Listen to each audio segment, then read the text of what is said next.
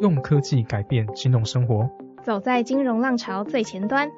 大家好，这里是马克解读金融科技，一个专注于金融创新的创业者，希望透过文字与声音，让大家知道科技正一步一步的改变我们的生活。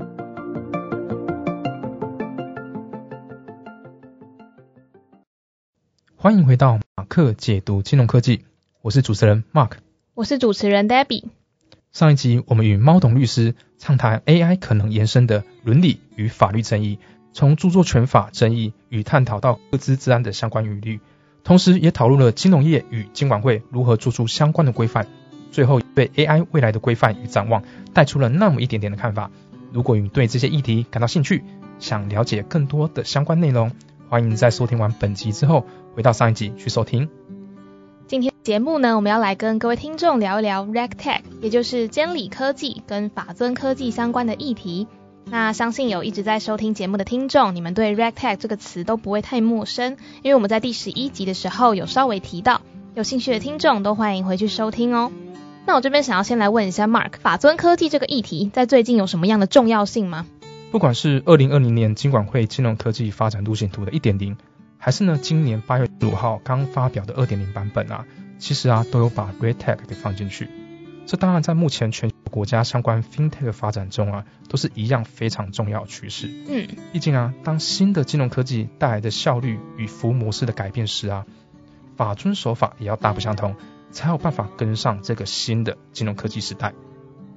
我个人认为啊，RegTech 的发展与相关的应用啊，是有助于理解目前金融科技产业所谓带来的风险与控制的方法，甚至呢有机会可以挖掘新的商业模式与技术的使用。那今天的节目呢，我们就要延续上一集，哎，这个有嘉宾的这个热闹气氛，我们很开心邀请到一位对 RegTech 相当有研究的专家，来跟马克解读金融科技一起聊一聊。那这间公司呢，是希望能够透过科技与创新，重新定义并且改造数位金融。那我们就一起来欢迎伟康科技的总经理。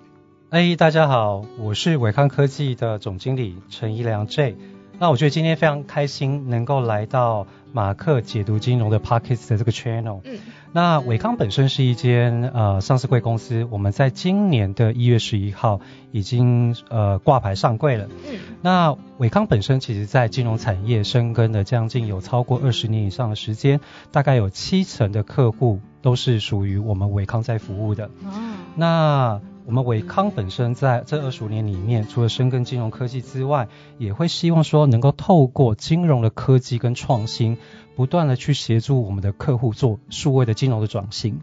那在这个部分的话，其实可以跟各位报告跟分享一些内容啊。其实根据 g a n a 的统计，在二零二一年的时候，其实整体这个监理科技的市场规模大概会有七十六亿美元，但是来到了二零二六年。呃，将达到一百九十五亿美元左右，它的年复合成长率大概会来到二十点八个 percent，所以绝对可以预测，FinTech 里面的监理科技绝对会是一个大趋势。哦，了解。那伟康科技呢，是善用云端跟资安技术，结合了 AI 人工智慧，能够提供客户数位金融解决方案，以及全方位数位身份，也就是 SaaS 的服务，协助金融业客户做数位转型，然后希望可以快速建立数位全通路的服务。哎，那我想要问一个问题，就是请问两位当初是怎么牵线的呢？啊，这个其实就是。其实平常我们在关注整体的数位金融的生态圈的时候，嗯。其实就有关注到马克解读 金融科技。对，所以平常伟康其实都有在订阅马克的一些呃社群上面的频道，所以我们常常也会收到一些金融相关的见解，嗯。如何透过科技来改造整体的金融的产业。嗯。那我觉得里面的内容其实非常丰富，对金融产业以及我们这些所谓的软体公司，其实有非常大的这个帮助。嗯，那也在今年，其实马克也协助了伟康，哦或者是帮助伟康，呃，有发表了一篇文章，嗯也非常感谢马克啦。对，那我觉得，呃，这一次的 podcast 里面，其实也是在马克的邀请之下，知道说马克想要针对 r e d t e c h 的部分，呃，要发表一些新的这个消息。嗯。对，跟趋势，所以我觉得这一次也非常有人荣幸的能够来跟大家一起分享伟康对于整体的金融科技的一些见解跟看法。啊，那个时候我其实，在去年在写 Findo 这个议题的时候，就有提到伟康这家公司，嗯，所以我那时候就应该就稍微调查这家公司在做什么，嗯。然后有发展什么样的产业内容，嗯。然后我就觉得说，哎，这一家其实在整个 FinTech 生态系里面，它其实扮演一个蛮重要的一个，我会认为啦是基础建设的一个角色，像是刚刚 David 说的一些像金融业的数位转型啊、嗯数位身份认证的一些嗯解决方案。那如果台湾缺乏像伟康这样的业者的话，整个 FinTech 生态系也很难去比较顺利的往上去构筑。所以也是因为这样子，今年年初就是刚好伟康有邀请我帮他们写一篇公司的内容，嗯，但这个就是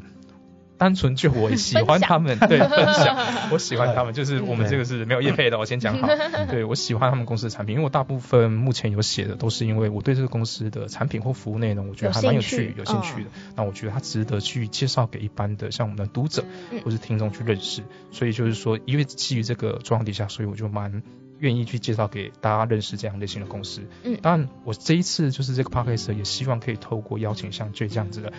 业界这样人士，嗯，带给一般民众啊，或是听众更多像 Red Tech 议题的深入认知。所以呢，就是今天很感谢 J 可以过来来参加我们这个呃 p o d c a s t 的录制，分享给大家这些知识。嗯，了解。那我们现在就回到节目本身，所谓的 Red Tech，它之于金融科技，我想要问一下总经理，他们是怎么样互相利用的呢？互相利用，我觉得应该可以换另外一个词。对，我觉得应该是相辅相成啊，因为我觉得呃，目前其实整体这个金融产业里面，其实大家都会听过一个字叫 Bank 四点零。嗯那我觉得有一个 slogan，大家应该都会呃耳熟能详，嗯就是金融常在，银行不在。并不是叫做银行会不见，这不对的，而是说整个金融的服务会粘着在你我的生活之间。嗯那我们的生活本身会运用到的是哪些呢？其实就是食衣住行娱乐医养，全部都可以透过这个数位金融的服务去完成。所以像例如说，现在市场上面我们也可以看到有很多的这个行动的 APP，对，你可以在上面，你可以买咖啡，或者是买机票、买电影票，其实都可以。嗯所以呃，可以说一件事情，金融已经粘着在我们的整个数位金融生活圈的生态系里面。嗯所以呃，可以这么说，整体的金融产业进入到 Bank 四点零时代之后，整个金融创新也延伸带起了另外一波金融科技的这个议题的出现。如果我们要谈整体的监理科技，大概会分为两个部分，主要是第一个是法尊科技，第二个的话是监理的科技。那什么是法尊科技？其实就是以被监理者的角度来看这些东西，如何透过科技本身的技术的引入，来提升合规的要求，主要是要强调合规本身的效率跟效度了。嗯那第一个部分，监理科技的部分的话，主要是站在监理机构的角度，嗯因为要制定这些法规，又要避免这些法规本身呃没有办法有一套呃有效率的方法来协助一些监理的标准的定定，或者是规避监理的套利的这个问题，所以监理科技也应运而生。嗯 OK，所以主要是分成这两个部分。嗯，了解。各位听众听到这边应该会有一个简单的印象，就是 RegTech 它可以依照各自主体的不同拆分成两个部分，就是法尊科技以及监理科技。那有了这个简单的印象呢，我们就进入节目的第一个部分。在第一个部分呢，我们就跟 Mark 还有今日的来宾来自伟康科技的总经理，我们一起来聊一下什么是 RegTech，以及它最近的发展技术以及使用。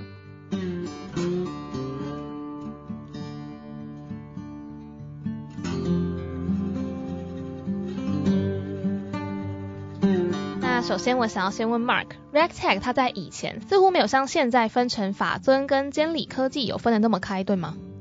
没错啊，在 FinTech 这个名词开始盛行之后啊，大家会把 FinTech 所涉及的不同产业开始进行一个小小分类，让大家比较好说，诶、这个产业到底怎么样去发展的？像是有可能会分成所谓支付或保险科技、嗯财富管理、区块链、大数据分析等等，都会有这样不同的类别。嗯那如同刚刚 J 所说的啊，RegTech 啊这个监理科技啊，就是针对监理法规所发展的相关技术。哦那当然啦、发展上就有如同刚刚讲的，有面对监管方的，就是我们台湾熟悉的像是监管会这一块，那还有就是面对金融机构这个不同的两个方向。但在发展的初期啊，其实我们大家可以知道说，每个国家就只有一个监管机构，对，可是你会有很多的金融机构，嗯因此呢，在监管方的一个服务商啊，或是商业的一个行为，或是销售者啊，就相对比较少。嗯，所以当时大家在谈 RegTag 的时候，你就会混在一起讲，不管是对监管方也好，还是对金融机构也好。但随着后来各国一些机构它相关的一个发展的技术跟监管方所需要的一些技术的需求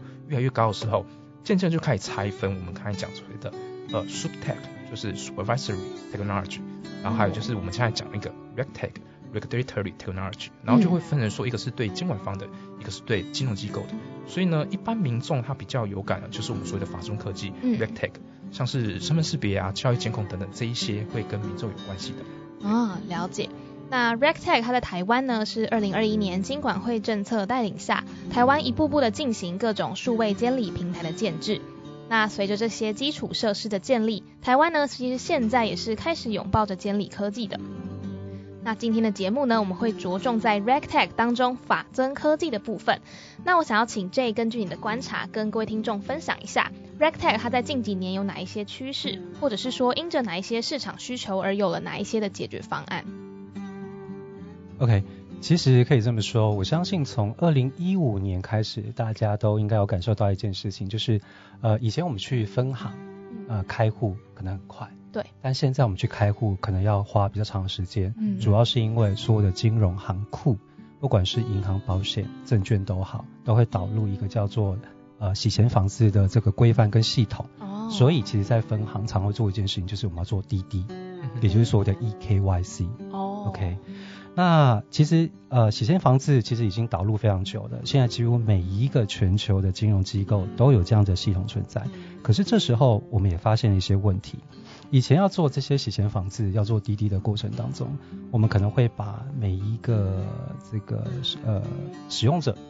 或者是他本身的交易。里面的金流等等的状况，其实我们都可以透过系统的方法把它抓出来。嗯但是透过表格的方法来呈现。嗯那其实呃使用者非常多，消费者非常多，交易也非常多，嗯金流的部分可能有大有小，可是他用表格的方法来呈现，你是没有办法看出所有的人跟交易跟金钱之间的关联性的。哦，这其实是也是一个非常痛的问题了。嗯那第二个部分的话是，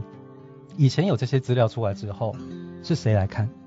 其实是人。啊，哦。对对，就是人。哇，这个只要是人来看，也可以发发现一件事情啊，它的所谓的处理的效率其实没有那么高，嗯。而且人来看也容易造成是人为的出错。嗯对，那这个其实我们也会看到一个问题，其实就是人为的介入真的会没有办法把效率提升，并且错误率会有提高。对，那其实现在很多的不管是系统啦、AI 啦、大数据的工具，其实已经算非常成熟了。嗯那为何不透过这些已经呃成熟的新兴的科技来协助呃企业、金融机构去解决这种问题？其实是可以的。嗯那我们在谈的所谓的 RegTech，它的痛点就如同刚才提到的，嗯。但透过 RegTech 的新的科技，例如说像人工智慧、大数据的引入，其实能够有效率的处理掉刚才提到的问题。嗯。所以呃，不管是我们在谈的 E EKYC 啊、就是透过滴滴的方法来协助做一些呃身份识别，嗯。或者是核身等等，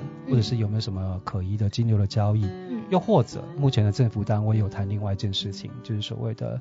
呃理专实际二点零的规范。嗯因为像这样子的可疑的金流活动，不见得只有在一般的所谓的使用者身上才发生。嗯难道呃银行里面或者金融机构里面的理专就不会吗？哦，对内内部的人自己内部人，出问题，因为我们常常在谈的就是呃外诈内欺，外面的人可能会有这个诈骗的行为，那嗯。内部可能会有欺骗的行为。哦，所以不管是从这个 consumer 方，就是客户群，一直到 employee 等等，嗯。其实都可以透过同样的科技的这个系统的引入，来协助提升这样子整体的呃监理科技的效率跟效度。嗯那伟康其实在这个监理科技的这个发展的进程里面，我们是有提供自己的产品线去协助我们的金融机构啊，所以包含例如说我们有四项所谓的 AI 跟那个洗钱防治还有监理科技的专利，嗯，那其中有一项其实也会就是呃一般大家没有提到的，不管你在透过什么样的 AI 的这个方法来做这个洗钱防治或者是监理科技的引入，但最重要的一件事情就是不能忽略身份认证的存在。嗯对那身份认证其实就是会是整体金融科技里面的一部分。那怎么说？大家都可以想象一件事情，金融行业是一个很特别的行业，它也是一个特许行业。对嗯整个金融的体系里面有人，才会有金流的交易，也才会有数据。嗯所以我们只要掌握人，掌握了金流，同时掌握了数据，基本上才能完善整体的这个监理科技。嗯所以这个是我们提供的一个 solution，会在市场上面协助金融科技去做一些呃导入。嗯 OK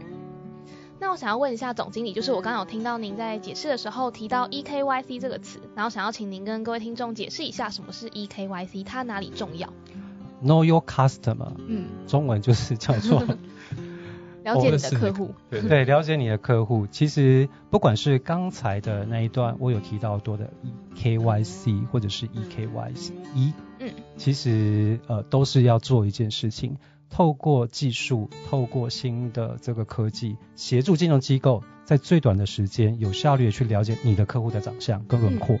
那你了解你的客户的同时，EKY 一它代表的是它就是要顺便去了解你的 employee。嗯那特别是呃刚才有提到过理专呃实践二点零的这个部分嘛，特别是针对理专的部分，其实也可以透过同样的科技跟技术来了解你的 employee。嗯再补充一下刚才那个总经理那个说法，因为主要是说我们对于金融业在处理这些客户的时候，你还是必须要理解。那理解的目的当然就会就要了解说，哎，那它这个相关的金融活动啊、交易等等所创造的风险值是不是银行可以承受的？嗯，所以它必须透过这种风险控制的一个机制啊，来反映说我这个客户的后续的处理，嗯或是一些相关的风险的对应。所以对来讲，对银行来讲啦，know your customer 是一个非常重要的事情，你嗯不可以接受一个你完全不懂，或是你不知道为什么他今天来银行开户的一个目的。嗯所以那目前来讲，因为我们当然银行会越来越严谨嘛，嗯那所以说伟康今天提出一个 E EKYC 的这个东西，是希望可以加速所有的一个呃效率还有监控的方法，嗯让银行也可以比较快速来可以处理这一个 E EKYC 的一个作为。对，了解。那我这边啊，还想要问一下总经理哦，那刚才提到了这些 solution 嘛，那我想要了解一下台湾金融业啊，目前在使用上，或是对你们一些 solution 的一些咨询上啊，有没有哪几块是金融业它特别有兴趣，然后不断的想要了解这个业务的内容或是解决方案的？我觉得主要以目前市场上面金融产业的趋趋势或者询问度询问度最高的，主要是分成三个产品线啊。第一个部分的话，就是视讯合声的部分，对；第二个部分的话是那个数位身份认证，第三个部分就是金流调查的视觉化平台。当你透过视讯和声去核验一个人的身份的时候，进入的下一关就是要透过数位身份认证去做身份的绑定。嗯那再者，当他绑定完之后，一定会开始有很多的金融交易跟活动，嗯，你就一定会需要一个有效率而且视觉化的平台嗯来协助做一些可疑的金流调查。嗯，所以主要应该会分成这三个重点。嗯嗯嗯。那这边是伟康的客户最常提到的需求嘛？那我想要问 Mark，就是根据你自己在金融科技产业的经验，你们公司是有哪些时候会需要 r e c t e c 的协助呢？嗯，就我之前的话，因为我之前比较偏向是汇款的产业，嗯所以像是 ML 啊或者 KYC 等等，它就是一个必备需要引入的一些工具。嗯因为以台湾的状况啊，如果洗钱防治没有做得很好啊，就会被很容易就是比如说被其他国家制裁。嗯那如果台湾的金融被制裁，像台湾是一个岛嘛，所以它就会在政治跟金融上都会遭受蛮大的打击。所以台湾金管会对于这样子的，比如说你 ANL 或 KYC 的一些工具引引入或是使用啊，它其实都蛮注重的，也同步的延伸到说它为什么对 RedTech 这个的呃技术的发展，它非常非常的重视。那我那时候在做这个业务，其实大概二零一七年、一八年左右，但是台湾其实当时候它其实并没有这么多厂商有提供这样的服务，所以我们大部分有找到的话，也是他是说，诶，我提供给银行，那你的客户是一个月是几万个，我们要做多少个，那你要买多少个 package？嗯。对我来讲就是比较难负担，所以我们那时候其实像我这种新创来讲，都会去找国外厂商的服务，所以哦就那时候觉得很可惜，就是说那时候没有像呃很多厂商是在国内，然后可以提供这样的服务，所以整个生态系好像没有很完善，然后也一部分会感觉说啊很可惜，因为台湾如果要发展金融科技的话，像这种所谓的我们讲 RegTech 相关的技术和科技啊，应该不会是由我们像的业者自己打造出了吗？你什么东西都要从零打造，其实是非常辛苦了。嗯，所以有这种就是所谓的帮你做基础建设、引入的厂商，其实是非常重要的。那好在的啊，也是我们看金管会其实这一两年来，它其实一直在推动这个相关的一个政策的推动。我们就看到像越来越多像伟康这样的厂商加入提供服务，对于整个这个产业的发展，我觉得是非常有正向帮助的。嗯。那我这边就来帮各位听众统整一下，就是 RegTech 它当中的法尊科技，它主要运用的领域，第一个呢就是资讯的会诊、分析、处理跟报告；第二个呢则是情境模拟、压力测试与分析；第三个呢是交易的即时监控系统；第四个则是身份辨识的验证与管理。这几个呢就是法尊科技它当中主要运用的领域。那我们再往前一点点看呢，其实刚刚 J 其实刚有稍微提到，那我们这个法尊这件事情啊，是在有金融业、有监理机构开始，它就一直存在。它不是说我们没有这个技术的时候就没有这一个呃法尊这件事情，所以只是说我们过去都是用比较呃人工啊资本，或是比较用一些规律性的一个规则去做一个删除或排除或挑选等等。嗯，所以在效率上或准确性上啊，一定会赶不上现代金融科技发展这种服务运行大量爆发的时代。但监管的标准呢，它不会因为你金融服务哦变多了，那我就放松十倍吧？不会，它的标准是一样严格的。因此呢，如何更有效率的做好刚才 David 讲的，包括资讯的收集、分析啊、交易监管等等这些领域啊，当中都会有很多相关的技术，它必须要掺杂在当中。嗯，所以啊，我们就把话题再绕回来吧。嗯，那伟康科技的身份认证啊，应该也有很重要的技术核心吧？哦，对，没错。呃，如同刚才提到的，其实，在整体的监理科技里面，身份认证真的是最核心的一个技术领域跟区块啊。嗯，那其实呃，整体的这个 eKYC 的这个环节里面，第一个步骤就是身份认证。那不管是在这个数位化的环境啊，线上或线下，其实都会需要做一个身份的这个认证跟核实。有没有记得一件事情？我们平常去分行办业务。你是不是要带你的身份证，还有第二类证件？对，有时候要顺便带一下你的印章啊。对，那其实这个都是我们在分行做的线下服务。其实金融业在做一件事情，就是我要先核定你的身份，确保你一定是本人。嗯，如果不是本人的话，那请你拿有呃受呃委托书。哦，你已经有经过呃本人本人本人同意，你拿委托书协助做一些办理。那这是在分行的线下的状状况。但难道线上就不会有吗？其实现在的数位金融服务做得非常便利，但安全就会很重要。你可以透过一只手机啊，把 APP 打开，或者是透过网页，你就可以直接做开户的动作。而且你开户的过程不是只有开银行户头，你可能是从那个台币、外币都可以开，顺便开一下你的证券户头，这样子不是比较快？嗯，也顺便再申申办一下就是信用卡，嗯，其实都可以。但我还是得做一件事情，确保你就是本人。嗯嗯。所以即使是线上化的服务，你还是得必须去拍摄你自己的身份证正反面，还有例如说像你的健保卡等等，提供出来之后去核验这一个呃身份证或者是健保卡是真实的，而且属于你自己所有。所以刚才不是有提到过一件事情，你要做视讯核身。嗯。也就是说，我第一个要先确定你是活体。啊，对，不是机器人吗？啊，不是不是，对，因为第一个第一件事情就是你现在的这个所谓 defect 声尾技术其实已经算很成熟了，所以常常一般人其实会透过一些声尾相关的这个小兔去换一下脸，这个其实目前已经很成熟，所以整个的这个 eKYC 的过程当中，除了验证你的身份证是真的，同一个时间要确保你是活体而且是本人，嗯，那。也会做一件事情，就是先建立呃你的三 D 的脸部地图。嗯。建立完之后，再请你做一件事情，把你的身份证放在你的下巴，他要去做你的脸部跟身份证照片的匹配，哦，确保你真的是本人。嗯。OK，然后同一个时间也会透过这样子的方法去记录一些所有的过程，因为以后你可能要留存跟调研。嗯，OK，所以大家一定会知道一件事情，从你的第一天开始开户接触银行的服务开始，你就开始在做所谓的身份的核验。核验完之后，其实另外一个部分的话，就是你就开始使用这个整体的金融服务嘛。那我相信大家都一定很有经验，你每次要使用金融服务，不管是透过行动银行或者是网络银行，都要先做一件事情，就是登录。嗯，那谁能确定你的登录一定是安全的？有没有可能你的账号密码其实被骇客偷走？有可能。嗯，那这时候其实，在这样高度数位化的这个金融服务已经提供给民众的同时，为了确保它的安全性，常常我们都在都多做一道锁进去。什么说？当你透过账号跟密码登录的同时，我可能会发一个简讯 OTP，告诉你，哎，其实你真的登，你真的登录了。哦，对。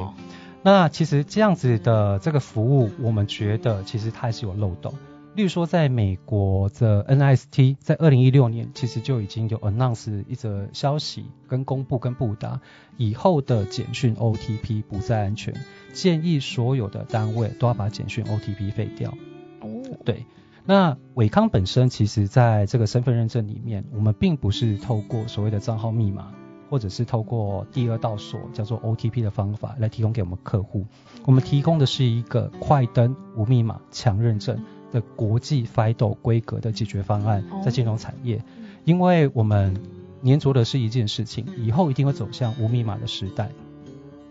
所以当你已经核验完你的身份了，你就可以透过你的生物特征去绑定你的身份，所以以后你只要透过一只手机。能够去核验你的身份，你就可以使用所有的金融服务，而且它同时具备安全性跟不可否认性。嗯，这样子其实是会是整体金融产业发展的最核心的技术。对。那我们就回到台湾，我想要请 J 根据你的观察，目前整个台湾的社会环境下，RegTech 有哪一些发展的技术跟应用呢？啊，简单的来说，整体的 RegTech 的发展其实会利用到两个最成熟的技术。第一个的话是人工智慧，就是 AI。第二个部分的话是大数据，Big Data 的部分。嗯，也就是透过这些呃成熟的技术来发展整体的监理科技。我相信大家应该对于呃人工智慧、机器学习应该都耳熟能详。嗯，对，其实它已经高度的融入在你我的生活之间，只是我们不知道它其实已经存在了，而且存在蛮长的一段时间。那我觉得整体的监理科技。呃，以后一定会走向呃三个比较大的方向。透过这样子成熟的技术，从以前的数据的收集，会进入到数据分析的这个领域。啊，这是第一个部分。第二个发展方向的话，会透过这样子成熟的技术，从被动式的管理走向主动的防范。嗯。那第三个部分的话，就是会以前主要强调就是所谓的降低合规的成本，现在的话主要是透过它来减缓业务的风险跟损失。嗯，对。那我想要问，这整个发展的过程，不管是开发或者是实际应用，它目前遇到的困境大概有哪一些？哇，这个问题问得非常好。我们刚刚都有提到过一件事情，就是呃人工智慧跟大数据。嗯嗯，如果没有可靠的数据，何来这些有效的 AI 可以协助这些呃产业的发展？嗯，其实我觉得目前挑战最大的，其实就是如何可以取得。可用的数据，哦，而且是有品质的数据，而且是可信赖的数据。嗯，当数据错了，它不可用，也不可信赖，怎么透过 AI 来 training 它，其实都是没有意义的。嗯，它只会把方向偏掉而已。嗯，所以其实目前数据才会是最大的一个挑战啊。嗯，那其实整体的产产业的发展，我相信大家如果有在接触的话，应该会常听到一个字叫 ESG。啊，业区本身其实也是整体的全球，甚至台湾的政府机关，甚至是金融机构，都是目前大力在推动的这个领域。嗯，那呃，同时也会谈到一件事情，如何就是做到绿色金融二点零。那有一块其实不可忽略，就是数据的品质跟重要性。所以我们常常会谈到一件事情，就是在导入 ESG 或者是金融科技转型里面，有一件事情就是数据治理。也会是企业治理里面很重要的一环。那所以现在整个的发展里面，如果要达到以后的企业永续经营，其实数据会占有非常大的一块。对，嗯我这边补充一下哈，因为对像一般的，像因为现在 AI 跟 machine learning 其实技术都蛮成熟，所以我们在开发上啊，其实都比较会多问个问题，就是哎，你的 data 在什么地方？那这个 data 是有效的，那你要做整理还是什么的，所以会变成说，其实，在数据的要求上啊，是每一家公司里面在做相关的 AI 或是 AI 的开发里面，变成很重要的一个环节。那我们也看到说，像伟康他提供这个数据解决方案，其实就是为这些公司能够带来更高数据品质的一个很好的一个管道之一。嗯。节目的第一个部分呢，我们就从了实例以及概念，跟各位听众聊了 RegTech，尤其是法尊科技里面的定义以及它的实际应用。那因为今天很开心，伟康科技的总经理 J 来到现场，所以节目的第二个部分呢，我们就来聊一下伟康在 RegTech 上面有哪一些产品，以及这些产品是如何让一般的银行业在合规金管会的规范下能够使用。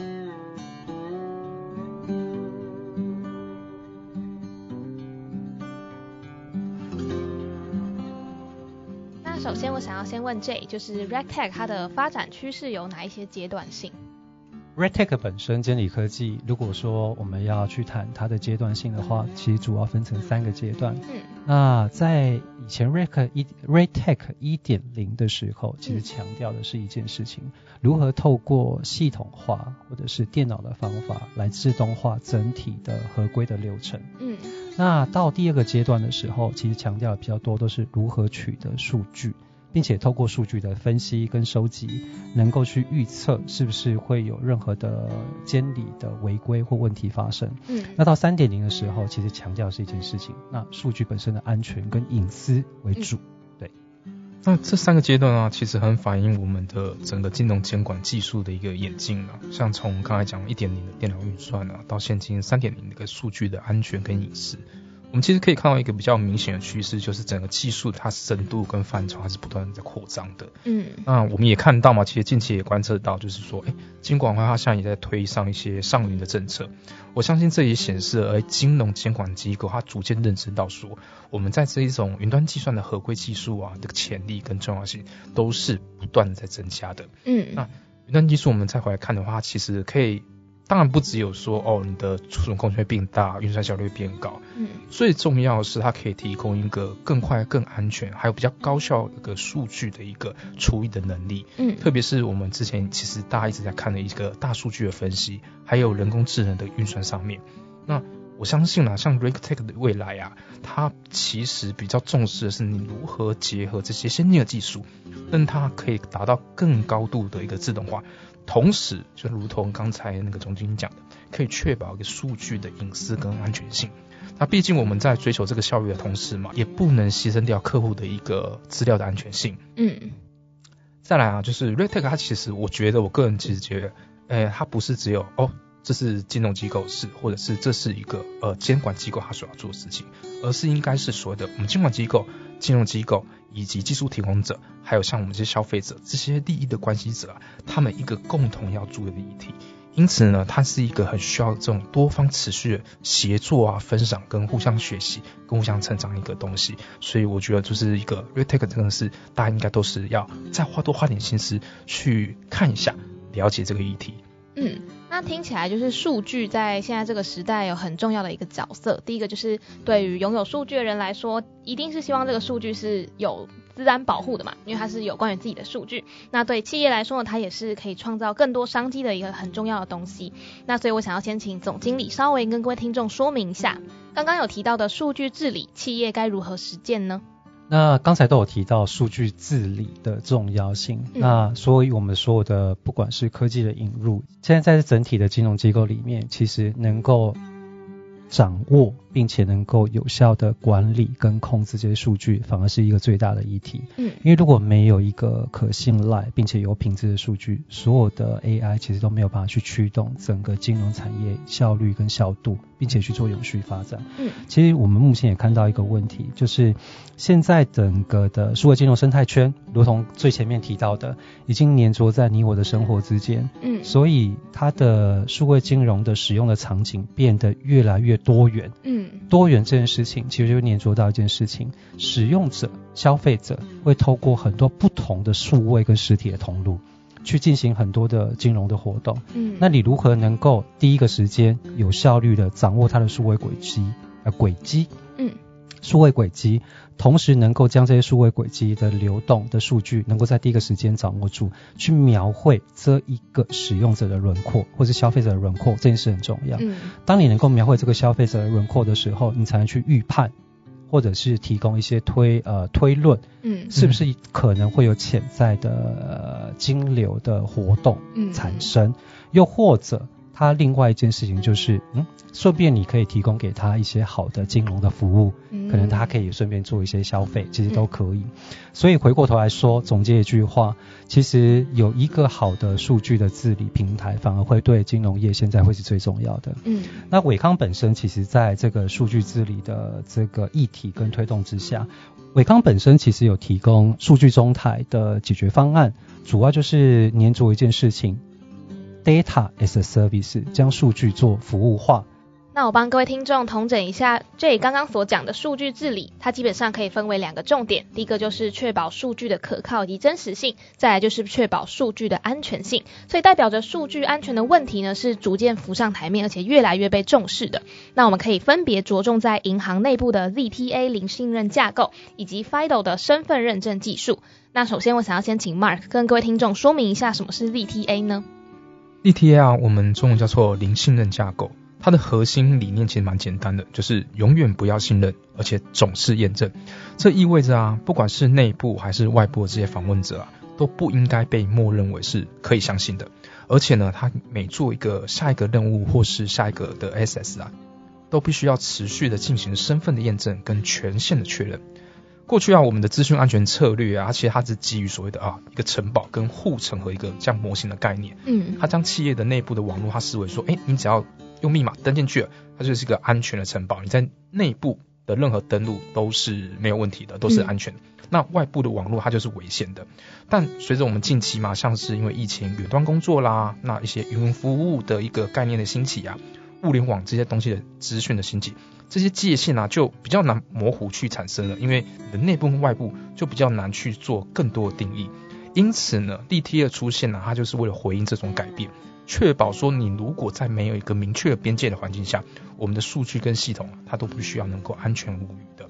所以啊，DT 它是强调说，每一次的访问啊，或者取得数据的过程当中啊，他必须要做一个身份认证。嗯，那无论这个是来自于你内部的员工，还是外部的合作伙伴。而且啊，他不是只有考虑哦，你这个身份可不可以？他要考虑你在设备啊、位置还有时间这种不同多的一个因素的参考下来决定是否来授权或是一个访问的权限。那对银行业者来说啊，立 T 啊其实提供一个更加全面，还有一个比较灵活的一个安全的架构，能够让更好去适应说今天我们其实算是一个蛮复杂而且是多变的一个威胁环境。嗯，特别是在这种 Rectag 的一个背景下。确保数据的安全跟隐私性啊是至关重要的，因此呢，立贴这个策略跟技术啊，就会变成保障这一个非常重要的一个环节。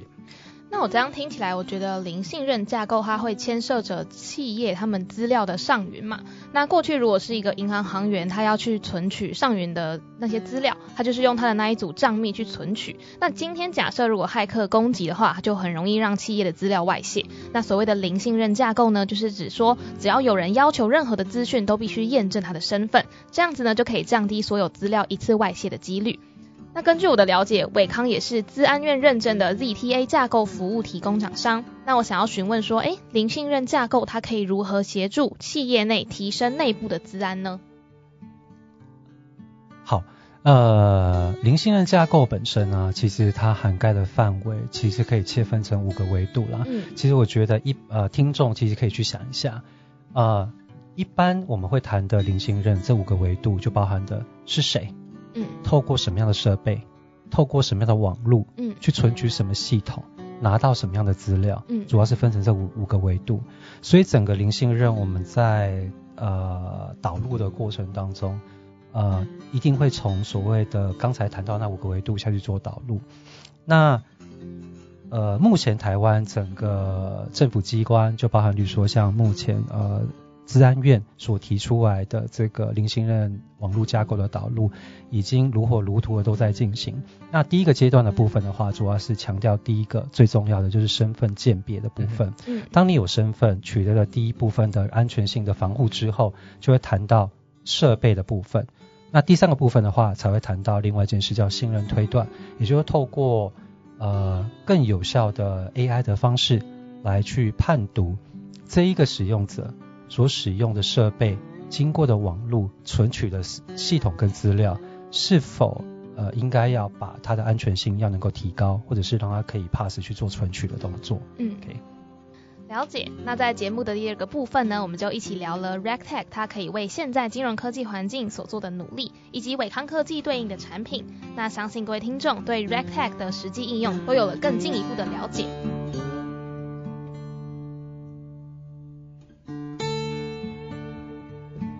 那今天的节目到了尾声，想要问两位要不要各自从自己的领域出发，为各位听众下个 RegTech 就是法增科技的小结论呢？好。那我觉得第一件事情是今天很荣幸能够被邀请来分享 RedTech 啦。RedTech 本身的领域其实是非常非常的广泛。嗯。当我们刚才在聊的过程当中，应该也意识到一件事情，其实数据本身其实是最重要的核心的范围，以及人啊。那在伟康本身，其实在这个产业领域其实耕耘了非常久。那我觉得如果有机会的话，可能也可以针对这个议题做其他的分享都没有问题。那今天很高兴，呃，这来这边分享之外，也借由这一次的 podcast 能够更了解伟康本身提供的这个专业的技术的能力以及产品线。那另外的部分的话。呃，伟康本身其实是在 FinTech 其实耕耘非常长的时间。那公司本身除了 FinTech 之外，我们着重的其实就是 AI 跟 Security，嗯，这两个主要的核心的方向。那同一个时间，因为我们伟康其实在今年的一月份已经上柜了，嗯，那除了深耕台湾之外，其实我们会把我们的业务推进到全球，特别是在东南亚这个领域。所以呢，只要是对金融科技对 AI 对治安有兴趣的朋友，其实都可以去关注一下伟康本身的这个职缺。那 Mark 这边呢？我们刚才其实讲蛮多 RedTech 相关的发展，但我一直都会觉得说，哎，RedTech 在发展上的重要性啊，其实它不会亚于 FinTech 其他类别的。他们甚至可以说是所有的金融科技业者啊，或是金融机构业者都会需要关注的议题之一啊。所以或许。就比如说像未来吧，其实它很有可能可以成为台湾输出金融科技的一个类别之一。那我们刚刚也听到伟他们说，哎，他们目标就是往东南亚发展嘛，所以我会觉得说，哎，这可能是未来台湾在相关的发展上蛮重要的一环，大家可以持续多多关注这个产业的发展。那今天的节目呢，很开心可以邀请到伟康科技的总经理 J 跟我们分享 RegTech 最实际的案例跟应用。大家别忘了要关注马克的社群，按赞、分享加追踪，还有同时伟康的社群也欢迎大家追踪最新的消息。谢谢各位听众，如果对于内容有任何的想法或问题，欢迎到 Instagram 搜寻马克解读金融科技，留言告诉我们。如果喜欢我们的 Podcast，欢迎按赞与分享。用科技改变金融生活，走在金融浪潮最前端。我是 Debbie，我是 Mark。这里是马克解读金融科技，我们下次见。